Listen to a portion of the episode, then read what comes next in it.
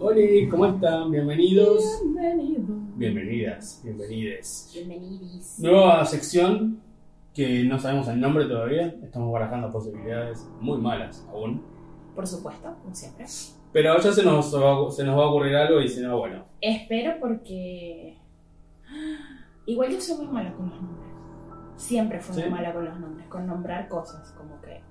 No, no tengo ese don, pero tú sí tienes ese don. Así que el nombre seguramente, como siempre, se le va a Facu. Como el nombre del podcast, como el nombre de todo. Pero bueno, esto es un nuevo formato que queremos probar con ustedes. Ujú. A ver si les copa, si les llama la atención. Tenemos velas, tenemos iluminación darky, Sí. que esta vez creemos que sí va a funcionar, no como la vez anterior. Sí, la idea de esta, de esta serie es eh, leerles y leer nosotros mismos historias, creepypastas, que nos den miedo. ¿Qué son creepypastas? Creepypastas son historias anónimas de terror en internet, por lo general cortitas. Igual yo creo que los creepypastas eh, se Sí. hicieron como muy populares en los 2000. Sí, o sea, MySpace.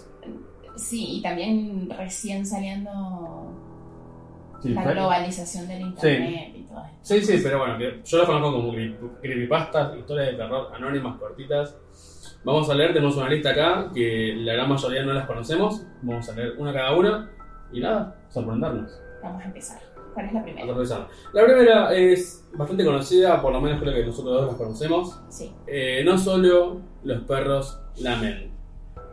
me acuerdo cuando escuché, leí esto, esa, la primera vez. No puedo dormir en Sí, pues yo tuve mi época también de, de conspiranoico, de leer cosas todas las noches. Y es- esta era el tipo de cosas que leía. Así que vamos con la primera historia. eh, que como, dije, no solo los perros lamen, es el título.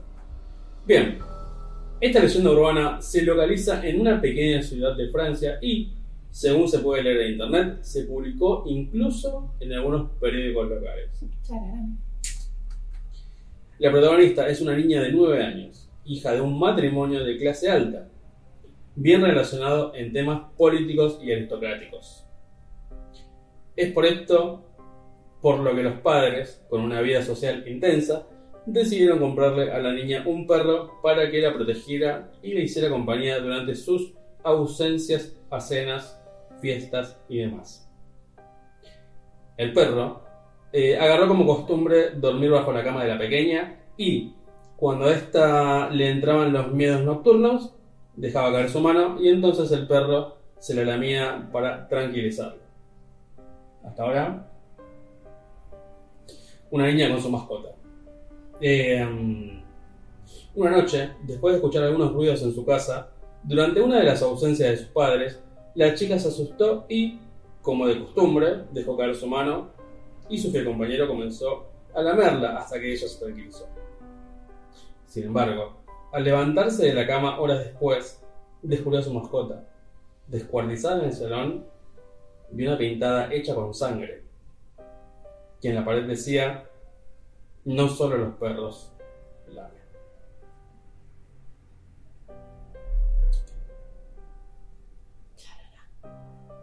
Igual necesito decir algo para romper el hielo. Que padres de mierda dejan a una niña de 8 o 9 años sola Sí, con un perro. Qué hijos de puta. y va. Todo esto para no cagarme en la noche. Qué hijos de puta. Ay, esta, esta para el nombre me, me, da, me da un poco de risa. Ok, Eh, espero que me asuste. a ver. porque me da risa el nombre. Ok. Los suicidios de Pokémon. En marzo del 96, tras el lanzamiento de Pokémon Rojo y Verde 1.0 en Japón, se dieron 104 suicidios de niños entre 10 y 15 años. Ok, ya no me gusta esto. Algunos se ahorcaron, otros se arrojaron al vacío desde altos edificios. Los hubo que se cortaron las venas. ¿Qué tenían todos en común? Todos ellos, según sus padres, estaban enganchados al juego. Se desencadenó el rumor de que escuchar la música del pueblo lavanda incitaba a los menores al suicidio. Según esta leyenda urbana, ritmos binaurales de tono alto afectaban el cerebro de los niños, aunque como sucede con el test del mosquito, los adultos eran, eran inmunes a esta frecuencia. Alguien se inventó una enfermedad, el síndrome del pueblo lavanda. que inducía a los niños al suicidio. La leyenda se disparó por las redes, amenizada con todo tipo de especulaciones, como el peligro inminente de cartuchos de juego que todavía circulaban por el mundo, responsables directos de las muertes. Se habló mucho del suicidio de uno de los programadores, Chiro Miura, y del macabro legado que dejó. El problema de los suicidios juveniles en Japón poco tiene que ver con los juegos y mucho con la gran presión que sufren los adolescentes. El temor al fracaso escolar es tan acuciante que la angustia juvenil que se da en cualquier cultura se convierte aquí en obsesión y terror. O sea que sí y no. Es como el terror satánico. Bueno, igual hay, hay, hay una realidad que la, la música bia- biaural, binaural se usa para terapia. Ok. Te puede inducir a ciertas cosas. No sé si el suicidio. Pero Pero ¿qué quiere decir eh, música? o sea, música es, es cierta frecuencia en particular que te despierta como cosas. Se te usa para meditar y un par de cositas. Ok. Todo, todo tranquila. Interesting. A ver, ¿qué más tenemos? ¿Qué más tenemos? Ok, vamos con la siguiente creepypasta que se llama La Estatua, dijimos. Bien. Hace algunos años, un matrimonio del estado de Oklahoma, Estados Unidos, decidió tomarse una noche para matar la rutina. No, no dijo rutina. ¿No? También lo pensé, fue como... Sí, sí, sí. Eh, resolvieron salir a cenar a la ciudad. Al ser padres de dos hijos y ante, ante las estrictas leyes estadounidenses con respecto al abandono de menores, ellos llamaron a su niñera de confianza. A diferencia de los padres de la primera historia. Chutísimo. Ok, cuando la, la niñera llegó, los pequeños ya dormían. Entonces la empleada se sentó junto a ellos y se aseguró de que todo anduviera bien. Más tarde esa noche, ella se aburría y fue a ver la televisión. Más no consiguió verla en la recámara porque no había televisión por cable. O sea, los padres no querían que los niños vieran eh, algo indebido en la televisión. Entonces llamó a sus padres y les preguntó si podía ver la televisión en el dormitorio de la pareja. Pidió permiso, por lo menos. Obviamente, los padres se lo permitieron, pero la niñera tenía una última petición. ¿Ok? Ella preguntó si podía cubrir la estatua del ángel que estaba en la habitación de los niños con una toalla o una manta, ya que la ponía muy nerviosa. El teléfono quedó en silencio por un momento, y el padre, que estaba al teléfono con la niñera, le habló desesperadamente. Me estoy cagando, te aviso. Ok. Por eso estoy poniendo las velas en circulito para que te cagues más. Uh, mientras se mueven solas, está todo bien. Ok. Eh, el, el padre habló desesperadamente. Lleva a los niños fuera de la casa ahora. Estamos llamando a la policía. No tenemos ninguna estatua de un ángel. ¿Quieres que siga yo? No, la idea de esto es cagarnos un poquito. Yo no estoy asustada. Yo un poquito. Pero yo soy muy cagón. Yo también. Bien. Luego de cinco minutos de ser avisados, la policía encontró los tres cuerpos de los ocupantes de aquella casa muertos. Nunca se encontró una estatua. No había rastros de invasión, ninguna evidencia, salvo las víctimas que murieron por golpes con un objeto cortante. El caso nunca fue resuelto y se convirtió en una leyenda urbana. Ah, termina ahí, pensé que seguía. Mm, Hoy está bueno que siga un poco más. Pero son cortes. Bueno, pero ya va. La niñera también se murió. Murieron todos. O sea, los nenes y los niñeros. Según entendí. Y no había estatua. Por supuesto que no había estatua. Ok. Porque era la estatua del demonio. Al borde de la supervivencia. En Berlín, tras el fin de la Segunda Guerra Mundial, el dinero escaseaba, los suministros se agotaban y parecía que todo el mundo moría de hambre. Durante este periodo, las personas contaron la historia de una joven que decidió ayudar a un hombre que caminaba a ciegas entre una multitud. La leyenda cuenta que ambos comenzaron a conversar y el hombre le preguntó si podía hacerle un favor. ¿Podrías entregar esta carta en la dirección escrita en el sobre? Bueno, el lugar de- le quedaba de camino a su casa, por lo que ella aceptó sin más.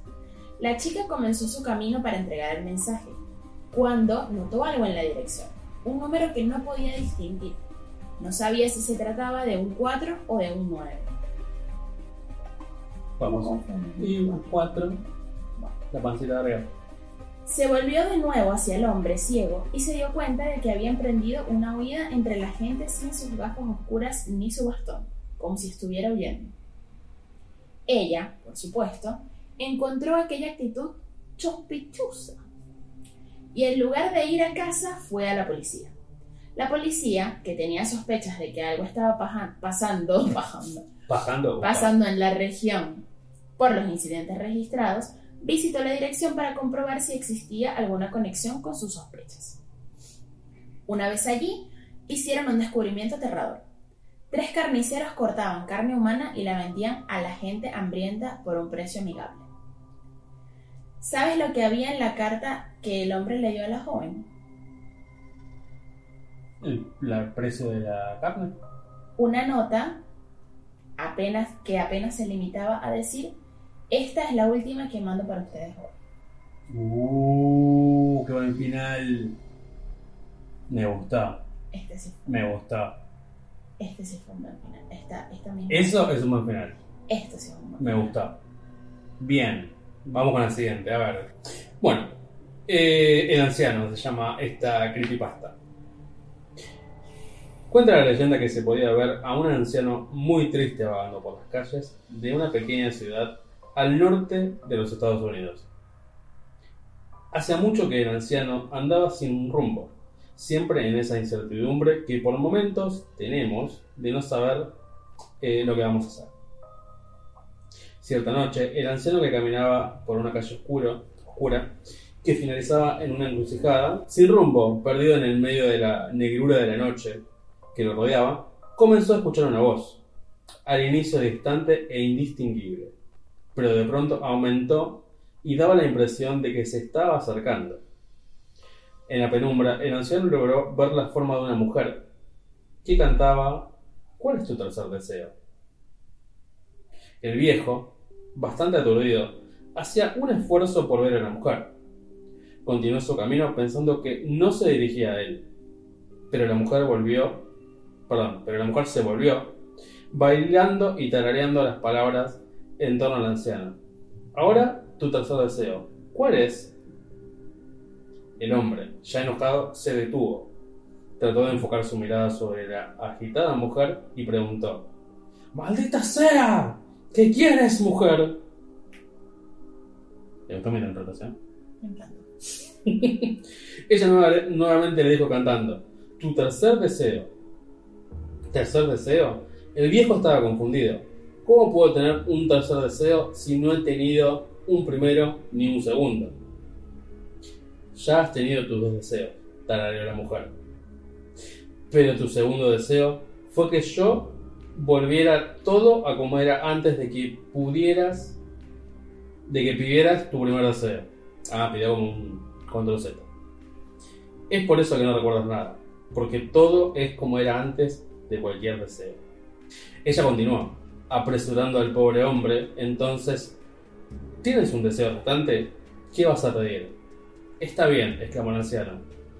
Yo no creo en esto, pero no hay nada de malo en desear. Yo deseo saber quién soy. Ok. Mierda, pero qué profundo ese deseo. Mierda. No huevo nada. Un viejo choto, vete a responder. Ok. Eh, qué divertido, dice, dijo la mujer, mientras cumplía el deseo y desaparecía. Ese fue tu primer deseo. Ok. Hoy en día se sabe que aquel anciano cambiaría todo lo que tiene por no saberlo. Malísimo. ¿O no la entendí? No, o sea. ¿O muy filosófica para mi gusto? No, eh, eh, o sea, el tipo se enteró de cosas que capaz no quería saber. Sí, pero no sé. La foto del celular. La historia de la tenebrosa foto del celular. Ok. Hace algunos años, la prima de un amigo, madre soltera, ganó en su cumpleaños un celular nuevo. ¿Quién se ganó un celular nuevo? Qué miedo. Yo ah, ya de solo ganarme el celular tendría miedo. Yo creo que, creo que mi fantasía erótica es ganarme algo en Instagram. No importa si no es un celular. Ok. Pero bueno. Bueno, después de un largo día de trabajo, ella dejó su teléfono sobre la mesa y comenzó a ver la televisión. Cuando, luego de regresar de la escuela, su hijo se le acercó y le preguntó si podía jugar con el nuevo dispositivo. Se lo permitió. Le dijo, no llames ni envíes mensajes de texto a nadie. Situación con la que inmediatamente el niño estuvo de acuerdo. Obviamente, porque es un niño, ¿qué mierda va a llamar? Alrededor de las 11 y 20 de la noche, cuando finalmente se cansó de ver la televisión, decidió llamar a su hijo e ir a dormir. Ah, verga. O sea, dejó el carajito solo ahí con el teléfono. Como Yo voy a ver televisión. Toda la tarde, ¿eh? Como que en las creepypastas hay padres ausentes, estoy notando. Es que para mí son escritos por gente con padres ausentes. Puede ser. Así que bueno. Eh, ajá, se dirigió a la habitación del niño solo para ver que él no se encontraba allí. Luego fue a su habitación para encontrarlo durmiendo en su cama con el teléfono en la mano. Al navegar por su teléfono celular se dio cuenta de algunos cambios menores, tales como un nuevo papel tapiz, un tono de llamada diferente, entre otras. Un papel tapiz. Bueno, no sé, fondo de pantalla. O sea, cosas que harían los pendejos, cambiarte la configuración del teléfono. Cuando llegó a la sección de fotos, comenzó a borrar las últimas imágenes capturadas hasta que se encontró con la última. Cuando la vio por primera vez no podía creerlo. Era su hijo durmiendo en su cama. Pero la foto parecía haber sido tomada por alguien más. Era la mitad izquierda de un rostro de algo que aparentaba ser una mujer anciana. Y salió una foto, pero esa foto parecía Anabel en vez de... Pero no se la foto de abajo. Es la foto de abajo, sí. Pero, pero no. Pero tienes que. No es una anciana, es un, parece una muñeca. Esta. Sí. A mí no me parece una anciana. A mí no me parece nada. No, eh, no es que es el ojo, el cachete. Sí, no sé, Rally. Pero sí me da un poquito de miedo. La foto, no la historia. En fin, igual yo creo que si veo una foto en mi celular, No, no, claramente. Te vas a cagar la vida. así me cago en las patas. Eh, siguiente historia, existencia. Y la fotito es de una muñeca muy simpática. A mí ¿No? no me gustan esas muñecas. Pero. Porque son muñecas de abuela. Sí. Nada en contra de las abuelas, pero esas muñecas, estaba la leyenda, no sé si en Venezuela, en, acá, perdón, pero en Venezuela, de que cobraban vida en la noche. ¿Sí? Sí. Bueno. Bueno. Eh, existencia. Bien, lo que relataré a continuación le ocurrió a una antigua profesora de la universidad. Una persona que tenía una visión muy clara y compleja de los fenómenos que abarcaban la pluralidad de las existencias. Esta profesora mía siempre había tenido dificultades para quedar embarazada. Llegó a hacer diversos tratamientos, pero nunca pudo lograrlo hasta que un día, puntos suspensivos. En los albores de los años 90, ella se descubrió embarazada. Hecho que confirmó con un análisis sanguíneo luego de las ocho primeras semanas eh, gestacionales. El embarazo le trajo mucha alegría a ella y a su marido, pero trajo consigo un temor. Un temor de perder ese tesoro que esperaba debido a las complicaciones naturales de los embarazos de alto riesgo. Debido a este miedo, solo su marido y su madre se enteraron que estaba en estado de gravidez y se comprometieron a guardar el secreto hasta que fuera difícil de ocultar debido al crecimiento del útero. Eh, pero a veces la vida da sorpresas. O sea, el esposo y la madre se comprometieron en no decirle a nadie que ella estaba en estado. Claro, eran lo- los únicos. Tipo, es- esto es muy Porque, porque entendí como que... común. No hablemos todavía, que pueden, pueden pasar cosas. No, no, eso normalmente se hace. Por eso. Hasta los tres meses, en teoría, uno no debería decir nada porque pueden pasar cosas. Pero entendí que, que ellos habían acordado de no decir nada Hasta de que- que ella era- estaba grave, no de que estaba embarazada.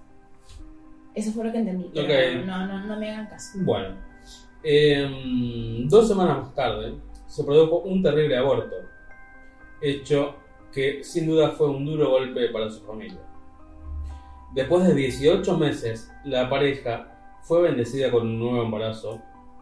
Gracias a Dios, este llegó a término y le dio a una hermosa niña llamada Ana Julia. Un día, como tenía 6 años, Ana llegó hasta mi maestra y le dijo,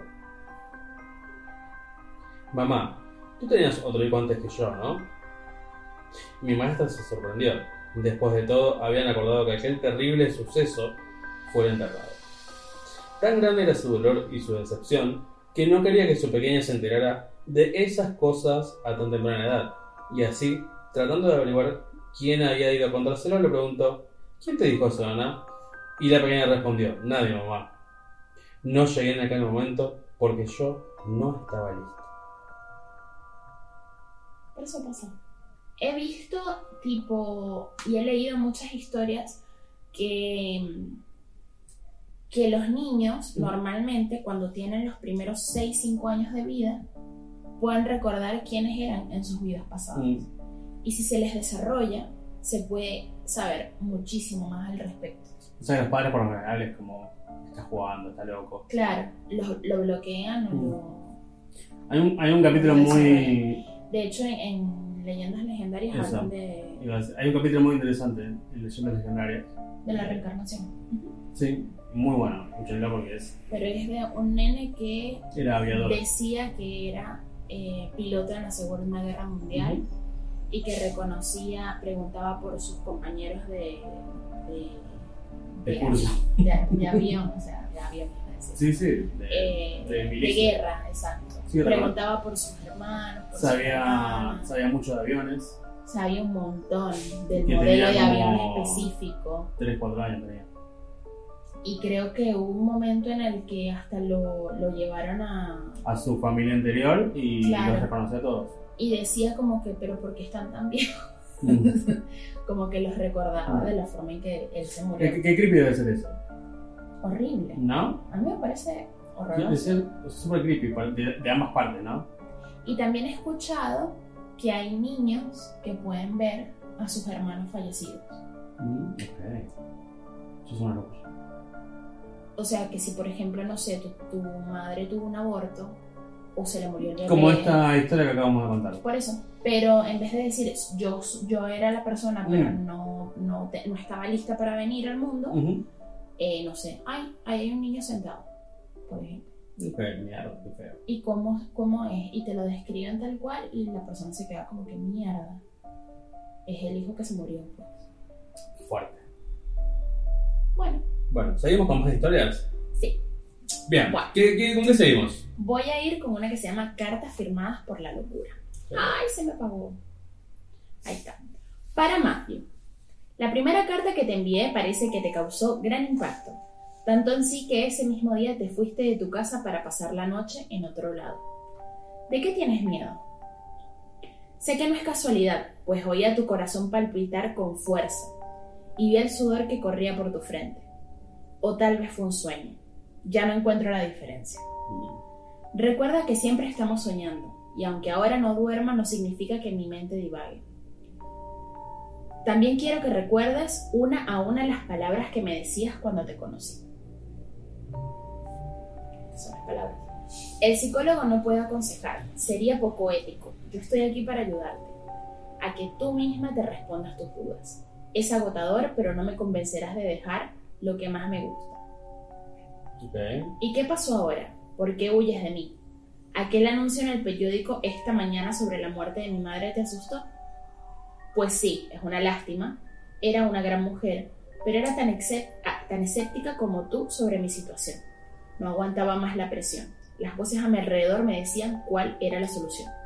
Fue raro, solo diré eso.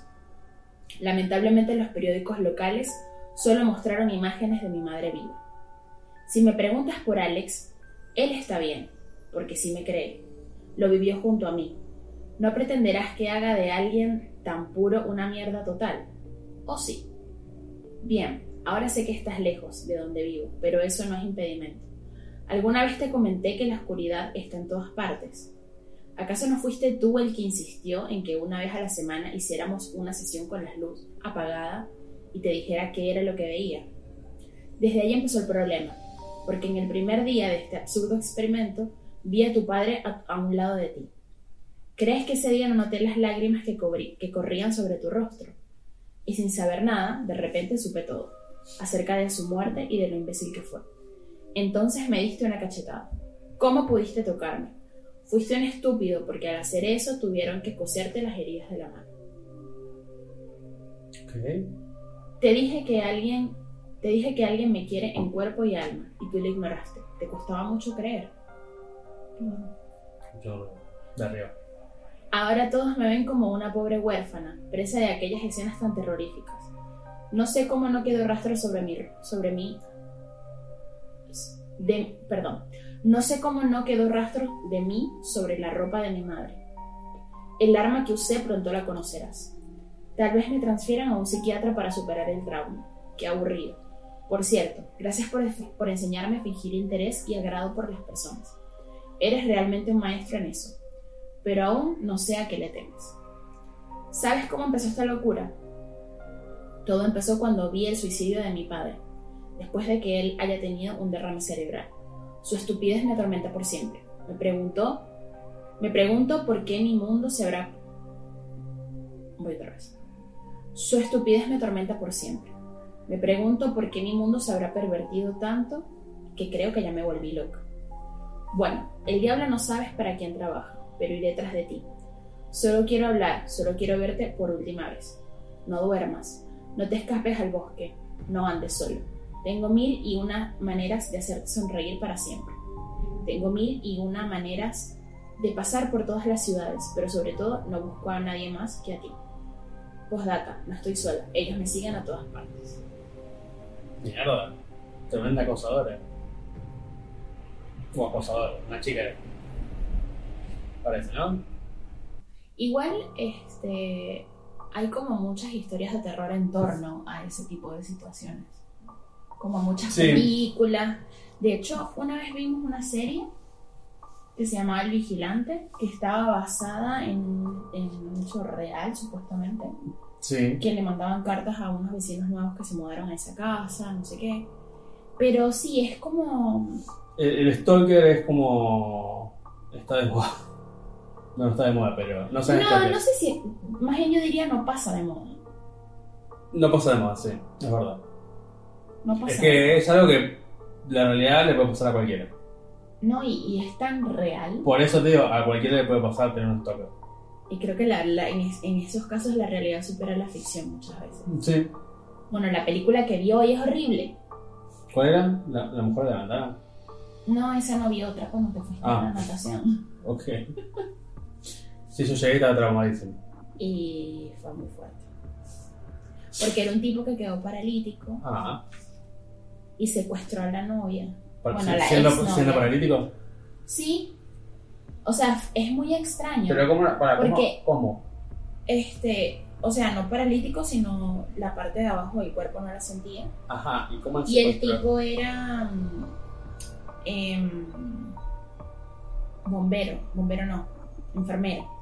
Entonces tenía muchos conocimientos de medicina y un montón de Mm, cosas. Entonces lo que hizo, fue, o sea, la tipa cuando se enteró, viste que te conté hace rato, Mm. que le puso un- una vaina de rastreo de hacker y no sé qué en el teléfono. El enfermero. Cuando ella se enteró Sí. que él lo estaba, lo estaba siguiendo y tal, como para saber, porque el tipo era súper celoso, ella lo dejó. Ok. y se fue a la mierda, sin dar explicación ni nada. Y él como que siguió su vida, pero Esto que antes. la empezó a seguir. Ok. Y cuando la empezó a seguir se dio cuenta que estaba saliendo ahora con un amigo de él, Uh, con el ex compañero de trabajo. No es tu amigo. Em, y la persiguió y le dijo a la tipa tipo, mira, quiero que vengas a mi casa Mm. para que busques tus cosas que se quedaron ahí. La chama, no, no, no, no quiero y tal. Y el tipo, sí, tienes que venir porque, bueno, tengo tu pasaporte. Entonces con eso fue como que, bueno, está bien. Lo acompañó hasta la casa y cuando fue a supuestamente agarrar la caja con sus cosas, el tipo le inyectó morfina, no sé qué mierda. Y... No podían buscar por la montaña como Heidi. No sé, muy raro. El tipo después empezó a matar a un montón de gente. mató ¿Siendo paralítico? Sí, Tengo que ver esa película, boludo. es, es rarísima. Tengo- ¿Cómo se llama? el paciente. el- Ya hablar de esa película Pasante. del, del paralítico matando gente. Bueno, la- yo creo que en la próxima edición podemos contar historias de terror que nos pasaron a nosotros. Yo tengo, yo unas cuantas. Me dijiste temprano que no tenías historias de De, terror. de fantasmas. Pero me Que dijiste. se las conté. Sí, pero te dije, vamos a contar historias de terror. Que no, es que por Me dijo alguna, que no tenía. por alguna razón, por alguna razón suprimimos eso. Eso. Por alguna razón bastante Que me inteligente, la verdad. Sí, pero la próxima po- podemos hacer. Pero me gustó esto de leer historias. Así. Espero que les guste a ustedes, que es lo importante. Eso siempre es lo más importante. Así que cerramos, ¿no? Ya Sí. esperemos que les haya gustado esta Igualmente edición. puedes cortar la historia de mierda que acabo de contar de la película. ¿Por qué? No sé. No, más relevante para la trama. No, En fin. Vemos. Bueno, gracias por escucharnos, gracias por vernos, por seguirnos, por Cuéntenos si les gusta este formato.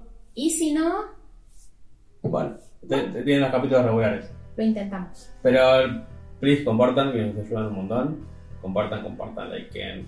Comenten. Y nada. Cuéntenos historias de terror. Uy, eso estaría Cuenten, bueno. ah, cuenten historia de terror. Cuéntenos historias de terror en los comentarios y los leemos. Mm, Los podemos poner para el próximo episodio. Nos pueden mandar un mail también a las con sus cuentos de terror. Según vos y yo, arroba gmail.com. Literal, según vos y yo, arroba gmail.com, nos pueden mandar historias de terror. Me gusta. Y también en Instagram podemos poner la cajita de preguntas. Sí, A ver, ¿quién?